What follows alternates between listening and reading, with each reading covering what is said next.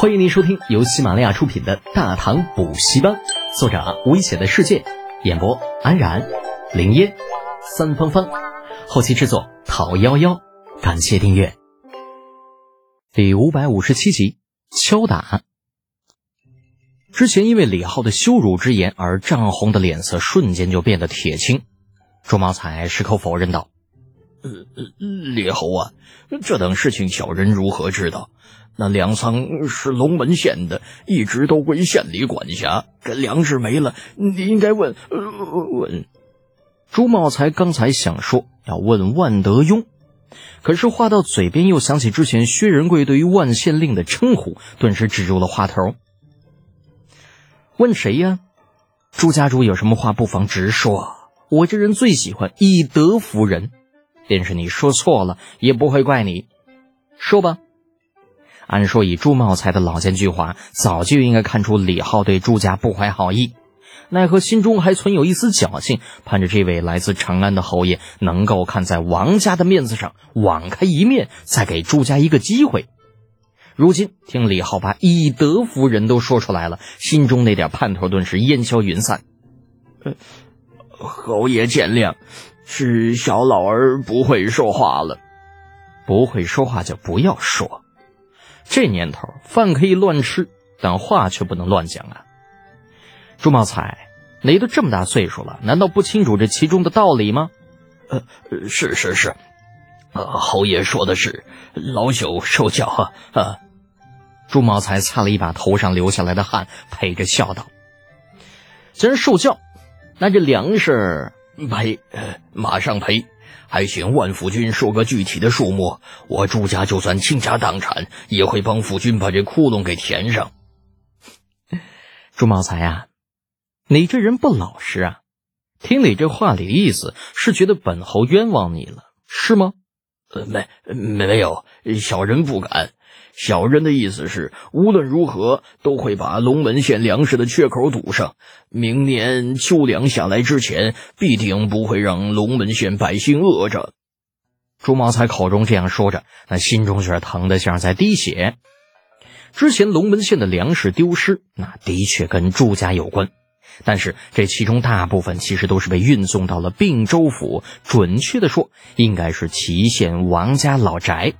那现如今要肯定是不敢去要的，否则不仅这边得罪了晋中权贵不说，那边还会得罪太原王氏，典型的猪八戒照镜子里外不是人。所以思来想去，只能自己家吃了这个哑巴亏，从家里拿钱把这窟窿给补上，而且不仅仅要补上，还要补得尽善尽美。李浩见这朱家老头如此识相，倒也不好再过分逼他。转头看向万德庸，万夫君呐，关于一仓存粮的事情，这样处置，你还满意吧？啊，满满意，多谢侯爷主持公道。万德庸激动的起身，连连拱手。像他这种一无背景、二无靠山、三无钱财的低层三无官员，表面上看似乎是风光无限，但实际上却是上挤下压，憋屈的很。那因为你没有背景。上头的官员自然会把最困难的工作都派给你，还是因为你没有背景，地方上的乡绅也就不会给你面子。那反正，在地方上有着大批百姓都要靠乡绅生存，县衙里那些个小吏也大多是那些乡绅的亲朋好友，人家就是不尿你，你能如何？又敢如何呢？朝乡绅伸手，你就不怕闹得民怨沸腾吗？所以，万德庸以前那日子过得那叫一个苦啊！每当朝廷有任务摊派下来，他就要到处求爷爷告奶奶啊，否则你别说拉壮丁来干活，花钱雇都不一定能把人给雇过来呀。正因如此，万德庸今日才体会到了朝中有人好做官的甜头。人家李浩来了，那什么劲儿都没有费，就坐在这儿问了几句话。之前不可一世的朱家老头直接低头了，怂了。之前吃进去的老老实实吐出来不说，按照他答应的条件，那怕不是还要赔上不少老本儿。而这一切说白了，其实都是自家那个女婿的功劳。如果不是因为闺女嫁了个好男人，那人家魏国公府这世子啊，堂堂开国县侯啊，只怕连正眼都不会看到万德庸一眼的。李浩若无其事的坐着，在他看来，万德庸完全没有必要强行表现出感激涕零的样子。这倒不是说他觉得自己今日所做的事不值得感激，而是觉得老万这人骨子里就不是那种善于溜须拍马的小人，就强行做出感激的表情，着实有些难看。不过想想还是算了，欺负老实人也没啥意思，更不要说这老头还是薛仁贵的老丈人。调侃他会让自己属下难做的，随意摆摆手，示意万德庸不必如此。李浩又对朱茂才说道：“粮食的事情就这么定了，有王家给你背书，本侯相信你不会食言而肥。”啊，不敢，老朽不敢。朱茂才把头摇得飞快，脑浆子都差点从七窍里甩出来。从李浩的话语当中，他听出了浓浓的威胁。说什么王家背书，背后的含义就是，如果朱家敢不兑现承诺，那么他就去找王家要账。到了那个时候，王家再出面的话，只怕事情便不会如现在这般容易解决了。哎，对了，还有一件事情，李浩敲了一下桌子，对朱茂才说道，丝毫没有杀人不过头点地的觉悟。他必须承认自己不是什么好人。那既然不是什么好人，那自然不必用好人的标准来要求自己，死要面子活受罪，难受。更何况一个龙门县的乡绅，即便机缘巧合与太原王氏攀上一丝关系，那也比不上薛仁贵重要吧？老薛那可是未来的大人物呢。朱茂才这老头倒也是光棍，李浩还没说什么事情呢，便主动答应：“呃，侯爷请说。”呃，只要老朽能够做到，一定尽力而为，成吗？既然这样，那本侯就直说了。我听说朱家最近雇佣了大量的百姓替你们家开矿啊！那，朱茂才瞬间紧张起来。他可是听说过那些长安纨绔都是吃人不吐骨头的，如今被李浩问起家族产业，这让他如何不惊呢？见朱茂才不答。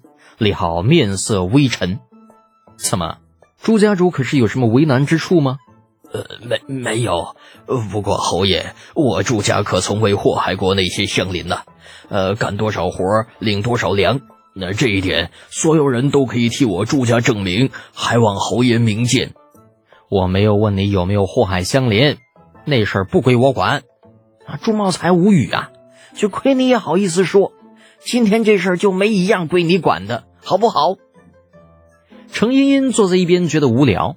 与李浩相比，这位程家大小姐才是真正的帮理不帮亲。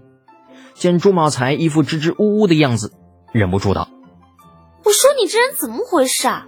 没听到我德简哥哥在问你话吗？有就是有，没有就是没有，痛快点不行吗？我德简哥哥家财百万，难道还能看得上你家那点积蓄不成？”朱茂才早就注意到了李浩身边的程茵茵，苦于没人介绍，故而一直在猜测他的身份。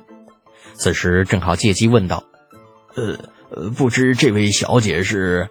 程茵茵杏眼一瞪：“程家程茵茵，你这老头若是觉得不服，尽管去京中卢公国府告我。”哎呦我去，老子可真是被朱由蒙了心，怎么就没想到？能够跟魏国公世子平起平坐之人，定然来头不小呢。现在好了，对方的身份倒是问出来了，可问题是麻烦也同样不小。朱茂才心中又是一惊的同时，连连摆手：“啊，不敢不敢，小老儿不知程小姐大道，呃，多多有得罪，多有得罪。开玩笑嘛，卢国公府是那么好进的吗？”谁不知道卢国公程咬金？那当初可是山贼出身，你找他讲道理，啊，还是去告人家闺女的状？你活腻歪啦？哼，谅你也不敢。程茵茵微微扬起头，鼻孔里发出一声不屑的冷哼。哎呀，好啦，茵茵，你先休息一下，我跟这位朱家主还有事要谈。李浩见事情越扯越远，摆手示意程茵茵先等一下。而后对朱茂才说道：“朱家主啊，今日问你什么，你就说什么，不要心存侥幸。另外，本侯也可以告诉你，我找你来，并不想为难你，更何况太原王氏家主与我之间关系还算是不错。你朱家既然与他有姻亲关系，咱们之间便不是外人。呃，侯爷说的是，是老朽以小人之心夺君子之腹了。啊，朱茂才并不完全相信李浩的话，可眼下啊，这事情逼到这个份儿上了，太原王氏有远水解不了近渴，最终只能点点头，把心一横。呃，侯爷之前说的不错，嗯，我祝家的确是雇佣了大量的百姓，在为我祝家开矿，可有报备？报报备？朱茂才纳闷啊，不明白李浩是什么意思。就雇佣一些工人而已，何须什么报备呢？本集播讲完毕，安然感谢您的支持。